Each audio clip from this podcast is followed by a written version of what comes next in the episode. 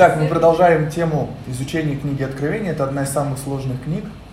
Как вы поняли с первого урока, мы не пошли путем толкования всех типа образов, там, как все в целом это делают, но мы в, в первом уроке со- создали, так сказать, образно общий скелет книги Откровения. Мы посмотрели ее сложности, причины ее сложности, на что нужно обращать внимание, как, как лучше к ней подходить для того, чтобы толковать ее и интерпретировать его, особенно в современном мире. И мы считаем, что это действительно важно, подобрать правильный подход к книге Откровения. Почему? Потому что, ну вот смотрите, одно дело, когда там какой-то, кто-то там типа подобного меня появится, и начнет говорить, а, у меня там откровение с небес, я там понял, четыре всадника, это там Путин и его команда, там что-то типа такого. Другое дело, если это сделает Рус или, или Дмитров. Почему? Потому что наше уважение к человеку, оно может ослеплять наши глаза. Ну прикиньте, вот Рус столько времени там вкладывал, объяснял, учил, и он приходит, и он начинает всерьез качать. Вас сначала это смущает, а потом будет нормально. Ну это же Рус. Или там, ну это же Дмитров. Кажется, он нас все равно не проверит. Уже, да? Уже Вот, вот, в, вот в этом-то и преимущество. Развитие вот этого критического мышления, оно будет спасать. То есть, когда кто-то из нас начнет гнать где-то, нас начнет это смущать, и мы начнем друг друга тормозить на это. Но в целом оно вот так работает. То есть люди, которые обладают большой частью уважения, для э, людей, которые также являются частью церкви, они смотрят на него и говорят, не, ну, ну что-то странно, ну блин, ну это же он. Поэтому мы именно изучаем, пытаемся разобраться со сложными моментами критическим мыслям. Итак, сегодня мы будем говорить о последнем времени или вообще как к нему относиться и что Библия об этом говорит. В зависимости от того, как мы смотрим на конец времени, мы строим не просто свои убеждения, но формируем наше поведение и наши действия. В зависимости от того, как мы будем воспринимать кстати, хорошая новость, да, конца света не будет, будет только конец тьмы. Исходя из того, как мы на это смотрим, ну вот помните этот наш популярный Максим, которого мы несколько видео видели.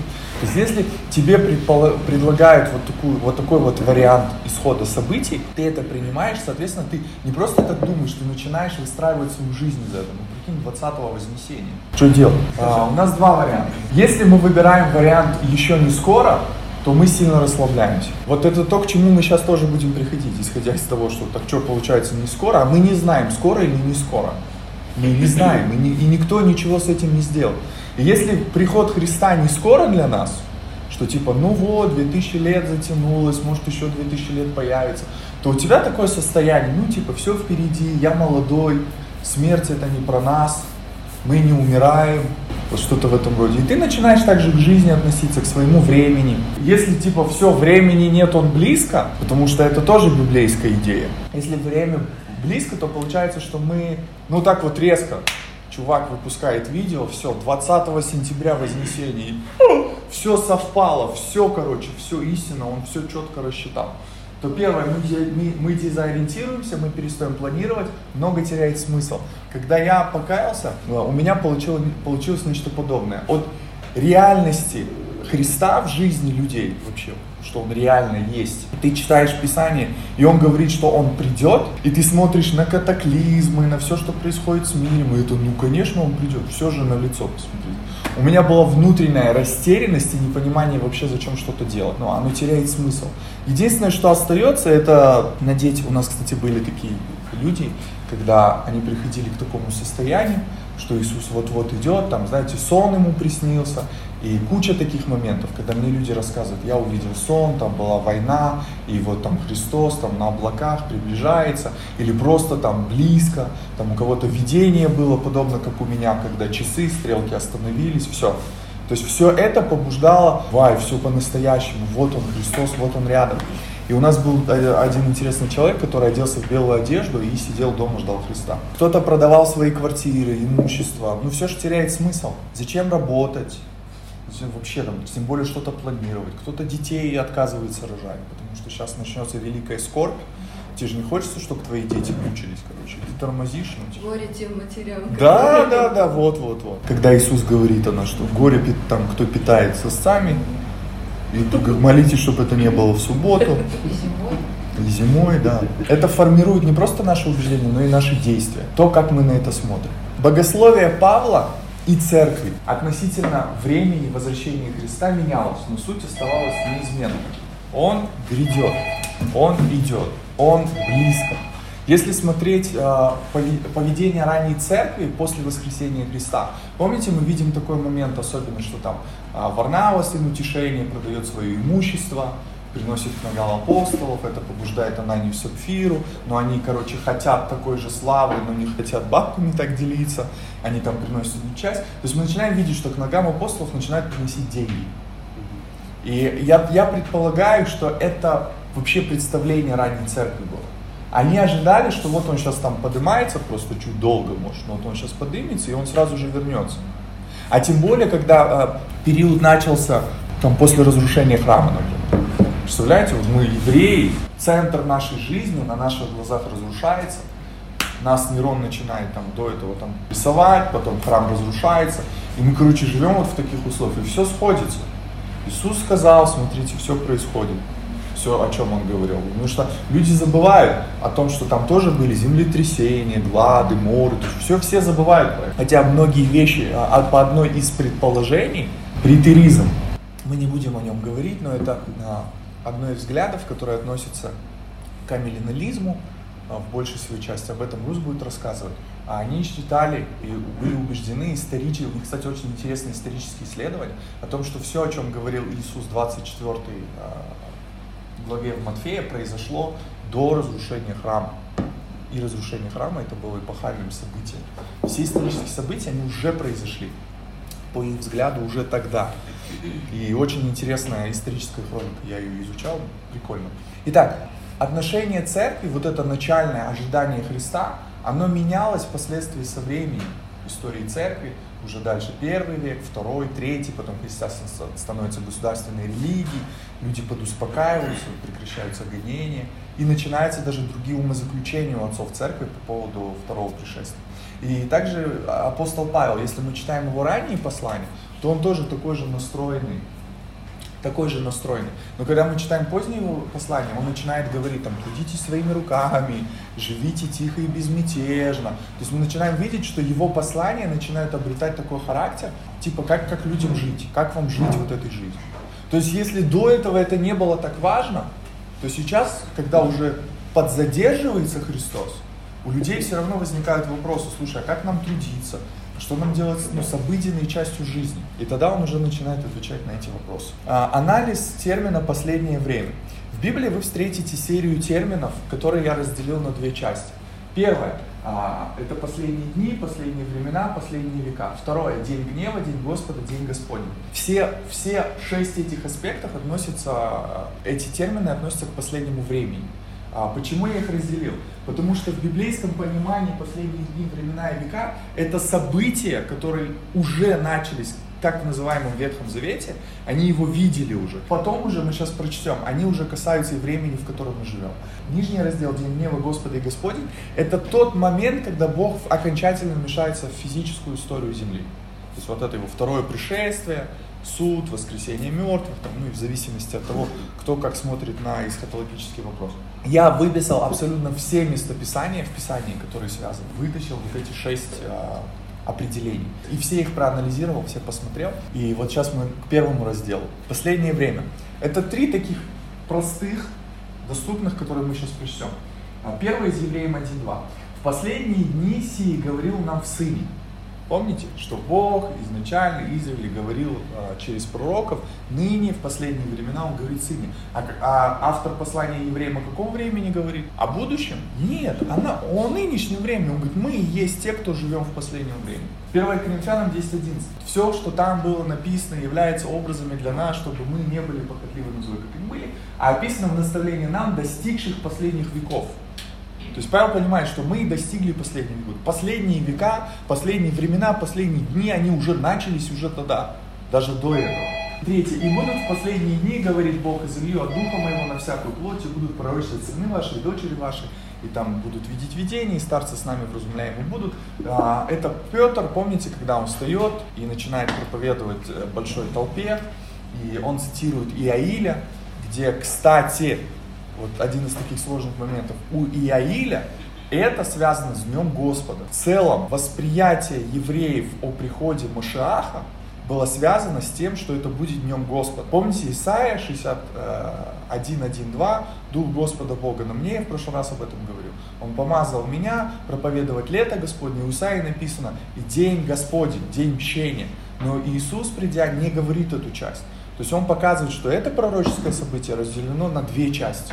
И вот здесь у Ииля точно так же. Для Иаиля это в его восприятии, в его пророческом а, наитии, в котором он находится, это одно событие. Но для нас это, оказывается, событие уже разделило 2000 лет. И это, кстати, сложность многих пророческих вещей. И книги Откровения точно так же. Поэтому, если у нас есть такой исторический опыт жизненный, когда мы видим, что пророчества библейские, они могут разделяться во времени очень сильно, иметь между собой вот эту прослойку, то когда мы сталкиваемся с откровением, я думаю, тем более нужно быть осторожными, чтобы по своему умозаключению не выстраивать и не определять. Сто процентов это вот так отвечаю. Приснилось мне, вот, потому что оно все так работает. То есть мы видим, что мы, мы находимся с вами в последнее время. И поэтому каждый чел, который появляется, говорит, «А, последнее время, последнее все. Ну, мужик, мы живем уже 2000 лет в последнем времени. Так, второй раздел это день Господень или день гнева. Первое. День сей, день скорби и тесноты, день опустошения и разорения, день тьмы и мрака, день облака и тьмы. Псалом 109.5. Он в день гнева своего поразит царей, совершит суд над народами, наполнит землю трупами, сокрушит голову в земле обшир. Фессалоникийцам 5.4. Но вы, братья, не во тьме, чтобы день застал вас как тать, как вор. Вот он один из, который знаменитых популярных стихов. Как раз он про вот этот момент Павел описывает. То есть что мы видим? Мы видим, что э, день гнева в данном случае, день Господень, это какой-то окончательный момент, когда Бог вмешает. Историческое событие, которое произойдет. И Павел говорит, что этот день для нас, он не будет неожиданностью. Знаете, в каком состоянии нужно жить? Как нужно не читать Библию, чтобы для нас это было неожиданностью? Кто-то, наоборот, это интерпретирует для того, что типа, ну это для них неожиданность, а нам Господь чуть ли не смс прислал, как МЧС, завтра второе пришествие. А для них нет. Тут идея в том, что в целом те, которые ищут его, они понимают идею его прихода, и они живут в ожидании его. Церковь не живет такая, типа там, ну, может придет, может не придет. Он придет, мы ждем его, мы, мы любим его, мы хотим встречи с ним. Итак, какой мы можем сделать вывод по поводу последнего времени? Первое, это период между пришествиями, то есть между когда Христос пришел первый раз и второй. Вот это все, это последнее время. Второе, это весь период Земли в целом. Для Земли все это последнее время. Опять же, ну, мы придем к этому. Это мы так ко времени относимся. Бог иначе смотрит на время. Он на него смотрит со стороны, а мы в нем находимся. Это разница очень большая. День Господень. Этот день, день справедливости и суда. Все местописания, которые с этим связаны, они как бы олицетворяют и показывают того, что в этот день Господь накажет одних, там, и будет хвалить других. Это глобальные изменения мира. Можно связывать это с катаклизмами, с чем-то еще, но в любом случае приход Христа на землю остановит временное понятие, скорее всего, и все изменится. Поэтому Павел говорит, не все мы умрем, но все мы изменимся. То есть те, кто застанут Господа в его приход. Как это будет? Да понятия мы не имеем. И никто не имеет понятия. И любые предположения будут предположениями. И все, что Писание, на что Писание не дает нам ясного ответа, у нас никогда не будет ясного ответа.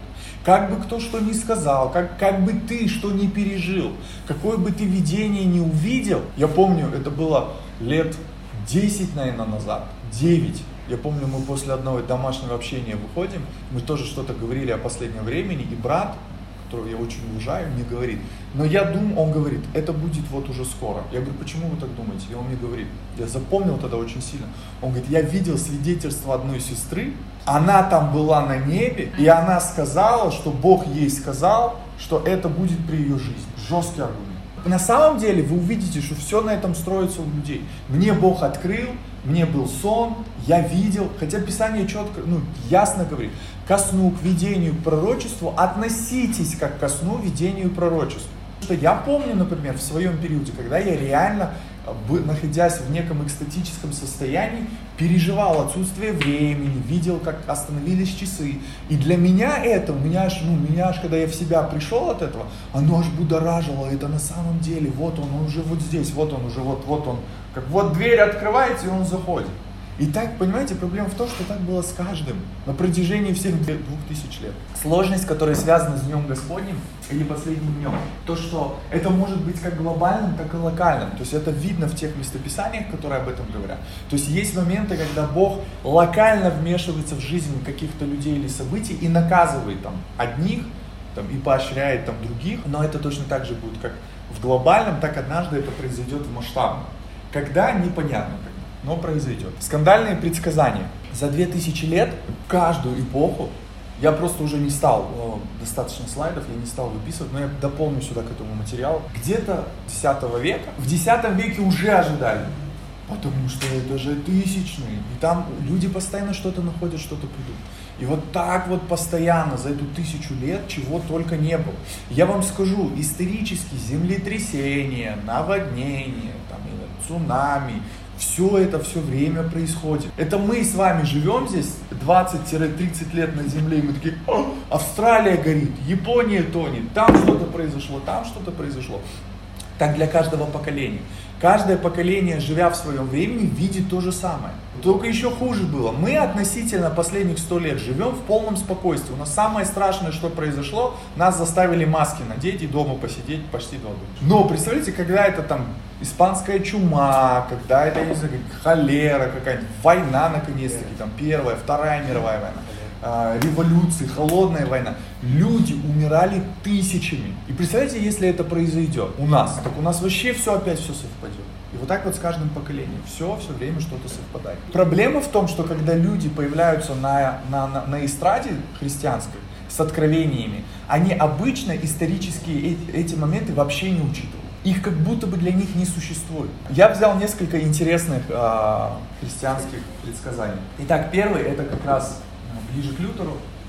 Иоганн Штофлер, германский математик, астроном, астролог, священник, конструктор астрономических инструментов, инструментов, профессор Тюбинского университета. Штофлер сделал сенсационное заявление в 1524 году. Вот смотрите внимание, вот это сейчас будет так похоже. Сатурн, Юпитер и Марс опасно приблизились к Земле.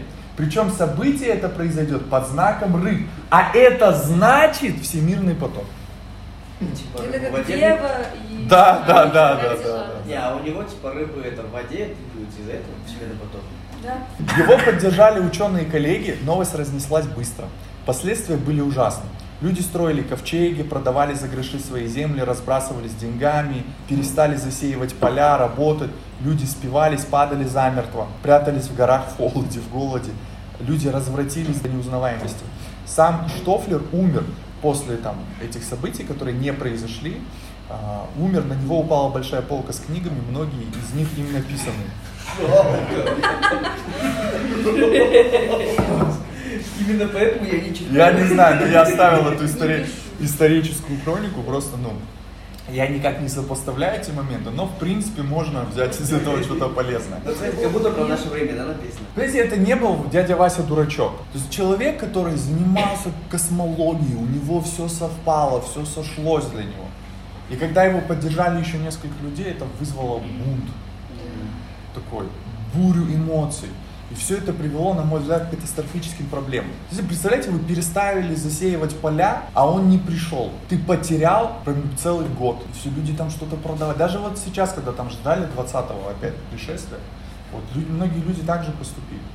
Я, в целом вы увидите, люди, которые имеют вот такой эсхатологический настрой, они перестают все делать. Для них все бессмысленно. Они даже Евангелие нормально могут. Они только говорят, что это побуждает нас больше проповедовать. По факту они, они, их проповедь это вот это вот, а-ля, а греческая проповедь. Покайся, уверуй в Иисуса Христа, иначе пойдешь в ад. Все, не слушаешь, отрез ноги и ушел. Все, вот так люди с греческим мышлением воспринимают слова Иисуса, идите до края земли, проповед... учите тому, что я говорил вам. Итак, следующий интересный персонаж, Михаил э, Штифель, немецкий математик, один из Учтите, это не, не кто попало. Один из изобретателей логарифмов, автор трудов по алгебре, он ввел плюс и минус для обозначения корня. Он увлекся числовой мистикой в Библии, в итоге предсказал потоп и кончину века. Ну, вопрос, что они все по этому потопу гредили? Вот, ну, ну. И кончину века 13 октября 1533 года. Когда это не произошло, он позже перенес на 88 год, люди снова поверили. Но что-то ничего не произошло. А? Что-то знакомое. А потом он Перенес. умер, Да. А, он раньше, смотри. То есть он перенес и умер до срока. Есть несколько разных исторических взглядов на это. По первой его в тюрьму посадили после первого раза. А, Штифель вычислил, что современный ему папа, Лев, Лев X, и есть зверь из книги Откровений. Потому что он протестант был. вот Да, да. И ему это пришло, когда он был в ванной, он голый выбежал с криком «Горе тебе, папа!» Лютер был в восторге от этого откровения. Он был один из деятелей, ну, протестантских деятелей сильных таких. Но он эм, не просто математик, он нумеролог. Этот чувак, он именно По цифрам улетал, да? Ну вот, Да. числовая мати- мистика у него. Он вычислил благодаря цифрам и вот это все чисто через нумерологию, потому что он не просто был математиком, а Понимаете, вот все, что мы вот сейчас проходим, вот эти, все это мы видели в Да, вот ролике эту Макса. теорию открыть, слишком все совпадает идеально, не подберешься. Ну, это же получается так, что ну, люди ставят себя на уровень Бога, что типа, вот, ну, Бог э, замыслил какую-то историю, а, Они а- вот а- и- и кто-то, да, его разгадал, типа, ба, я. Бог, короче. Ну это же, ну, ну, это же капец как неправильно, ну, в плане, невозможно же так, если бы было все так просто, то было бы так просто. Это вот, вот это самое смещение акцентов, вот даже если взять книгу Откровений, это смещение акцентов в сути книги на второстепенные вещи. Всегда, как это происходит, люди Причем какую очень важный момент, да, что это люди не дураки, то есть это не кто-то, э, с кого мы можем посмеяться, типа, да, конечно, он там с худоумием страдает. Этот чувак, э, вот тот прошлый был не самый лучший, вот этот, почитайте про него, я просто не знаю. Э, Вот этот, он там, э, ну прям серьезно все, что в, типа, в алгебре происходит, Мгм. он вот эти минусы, плюсы, правила, он прям вообще очень крутой, у него научные труды, он там. Ну, то, что я говорил, что если бы типа ты начал качать, типа, то, Да, что да. какую историю, Ну, мы тут это прям- это же рус. Да, это не просто он там папу римского, типа, что за бред. Это вот ну, серьезный чувак. И он достаточно умный, и я не думаю, что у него были проблемы с критическим мышлением. То есть это прям Тут, нонсенс, короче, как такие умные люди. Ну, Нел не было. Тут есть ключевое слово увлекся. Да? Я- Ну, не то подчеркнул, короче. И ты такая, ой, вот увлекся из-за Ну, этого. типа то, что не, неплохо этим заниматься. То есть вот есть, например, Рене Декарт, знаете же его математика, он же тоже Да, верующий да, был. Да, вот он, что плюс-минус время жил тоже там, но он же не увлекся. А вот тут увлекся. И в итоге тот Рене Декарт закончил так, что с улицы Декарта истинно Ну, смотри, да. А он нет. Итак, следующий, это уже ближе к нам, интересный дядька, я на нем больше остановлюсь. Это Гарольд Эгберт Кемпинг, американский проповедник, предсказавший даты судного дня три раза. Три раза. Да. За счет чего получил большую популярность, славу и основатель Family Radio. В 1970-х годах Кемпинг начал бурную проповедническую деятельность, утверждая, опять, вот смотрите, опять то же самое, утверждая, что он разработал основную, основанную на собственных толкованиях пророчеств Библию систему вычислений, по которой можно определить начало судного дня. Понимаете, вот все время один и тот же почерк. Вот это то, что мы упускаем. Один и тот же почерк. Если мы будем изучать историю, вообще наблюдать эти вещи, появление таких кадров для нас, ну мы будем понимать, да все одно и то же. Люди, которые об этом не знали, для них это новое. А, Вай, он там мужик, здравый, не дурак, он вычислил. Вы послушайте, вы послушайте, как он говорит. То есть, а когда ты, блин, уже десятерых таких видел, ты говоришь, да ё-моё, опять же то же самое. Да нет, ты не понимаешь, короче, это вот откровение. В 1994, потом в 2005 и заключительный в 2011. Это то, что он предсказывал. В начале 2011 года Кемпинг заявил, что 21 мая 2011 года все праведники вознесутся на небо, а грешники останутся на земле, где их будет ожидать ряд, разру- ряд разрушительных стихийных бедствий. Ап- Апокалипсис завершится полным уничтожением планеты. После того, как предсказание не сбылось, 9 июня Кемпинг был госпитализирован с диагнозом инсульт. Спустя некоторое, спустя некоторое время Кемпинг рассказал о своем новом откровении. Судный день наступил 21 мая, но духовно, а не физически.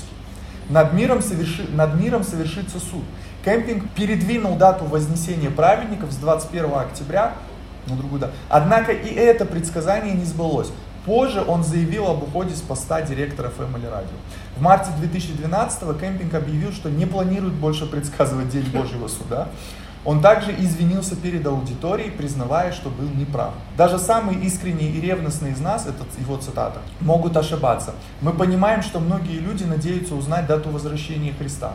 Действительно, некоторое время Family Radio придерживалось такого мышления. Но сейчас мы понимаем, что те люди, которые обращали наше внимание на библейские слова, что этого дня и часа не знает никто, были правы в своем понимании этих стихов.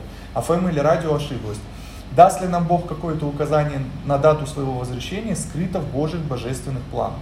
15 декабря 2013 Гарольд Кэмпинг скончался. Причиной стали несовместимые с жизнью переломы, простите, пожалуйста, которые он получил двумя неделями ранее, упав у себя дома. Три раза. И каждый раз люди верили. Каждый раз. Находились те, которые верили, и те говорили, алло, включись. И интересный такой момент. Это баннер на улице висел. Я не понимаю, что человек молится, что делает. Ну. Я не знаю, У меня на улице такой туалет стоял раньше. То ли ему страшно, то ли он катит. Это реальный баннер, который висел на улице. это американский дизайн, да? Да, да. 10 Байбл. Вы прочтете, я все равно не знаю. И вот цитата. День вознесения 21 мая. Все будут рыдать перед Богом. С понедельника по Понедельника было. С понедельника по пятницу будет живой Открытый форум, открытый форум на Family Чтобы вот так вот сидеть. Вот, вот, вот цитата э, этого сидит под наклоном чуть. Вот цитата этого человека. Сегодня Бог не спасает больше людей в церквах. Время церкви подошло к концу. Более того, Бог повелевает в своей книге закона Библии, чтобы истинно верующие оставили свои церкви. И это потому, что Бог совершает свой праведный суд над всеми поместными церквами, приготовляя мир ко дню суда. То есть сейчас, пропустив два слайда, у нас одно настроение. Представляете, если вы, ну, люди шли за ним. Это, это, был, это не просто было там какой-то дядька появился, что-то сказал. Это влияние, которое он приносил на сотни, тысячи людей, их вообще мировоззрение и все это. Но он красавчик, он, он потом хоть покаялся, оставив нам историю. Очередной раз у нас есть возможность оттолкнуться в истории. Поэтому если через, знаю, там, через 20 лет что-нибудь еще произойдет, нам скафандры заставят нас носить, мы опять будем видеть в этом, что вот оно, сто процентов, это оно. Бодрствуйте, потому что не знаете ни дня, ни часа, в который придет Сын Человеческий. Что тогда нам делать и как тогда нам жить? В книге Откровения нет ни одной даты, если вы обратили внимание. Это книга символов и образов. Бытие о начале, откровение о конце. Поэтому пытаться как-то математически что-то вычислить изначально бессмысленная тема. Если бы Иисус хотел, Он открыл бы ученикам дату своего возвращения, но, как мы видим, не хотел. Но ни Он, ни апостолы не говорили о конкретной дате. Но основной лейтмотив послания о последнем времени всегда был один – бодрствуйте, то есть находитесь в трезвом состоянии. Очень хорошую мне понравилась притчу, которую рассказывал Иисус. Ну, мне все понравилось, о чем он рассказывал, Господи, я ничего не уничижаю. Вот, помните, когда он, что хозяин оставил там своего домоуправителя и ушел? И тот сказал, ну, двоих, грубо говоря, и один сказал, не скоро придет господин, и начал там бить слуг, короче, дебоширить там. Ну, типа, все, вся его же жизнь, что хочет, то и делает. И что с ним будет, говорит, когда неожиданно придет господин? Накажет его.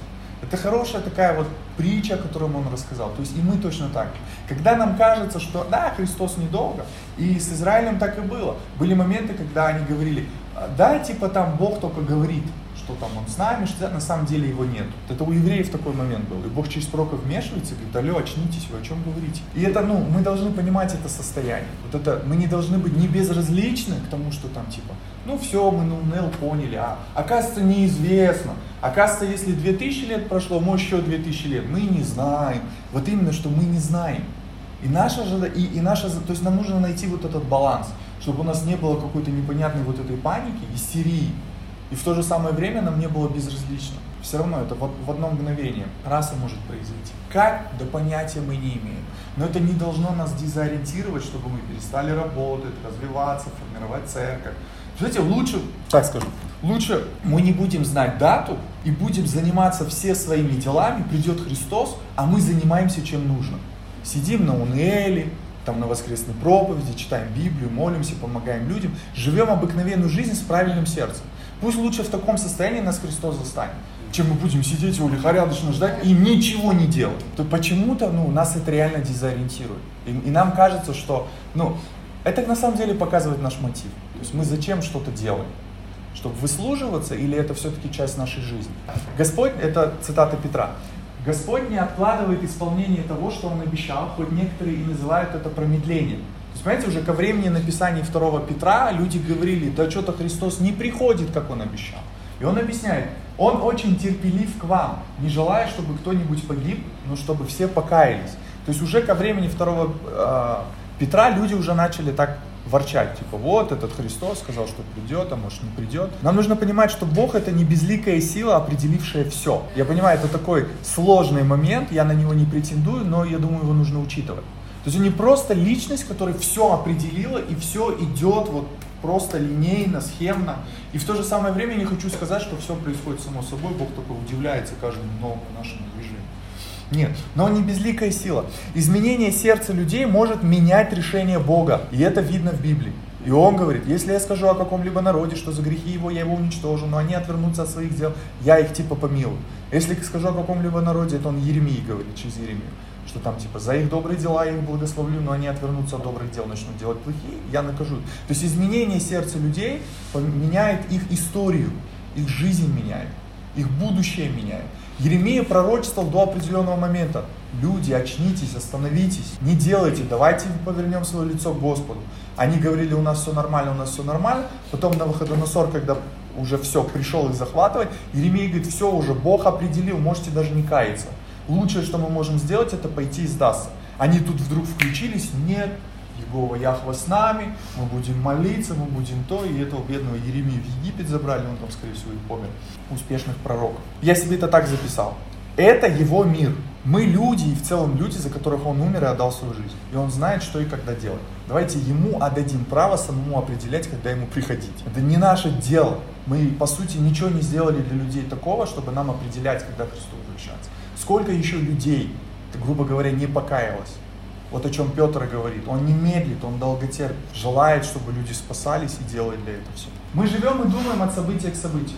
Время коротко для нас, но для Бога время ничто. События между собой, между собой могут длиться сколько угодно Ему. Все, нам нужно успокоиться. Это для нас коротко, для Него он вообще вне времени находится. Его время никак не касается. Оно никаким образом не торопит и не останавливает. Это мы вошкаемся в этом все, но не Он. Поэтому пусть эти события происходят столько нужно. Еще тысячи лет, тысячи лет. Еще год, еще год. Это его дело. Итак, вопрос, что нам тогда делать со всем этим? Да все очень просто. Иди, трудись и развивайся. Все максимально просто. Иисус об этом говорил, апостолы об этом говорили, и здравый смысл об этом говорит. Не ведитесь ни на видение, ни на сны, даже на свои. Но поймите, человек, который вот для Божьего взгляда, мое переживание последнего времени вот-вот. Один день как тысяча лет, тысяча лет как один день, о чем говорит? Не о том, что он не может разобраться, а о том, что для него это вообще не вопрос.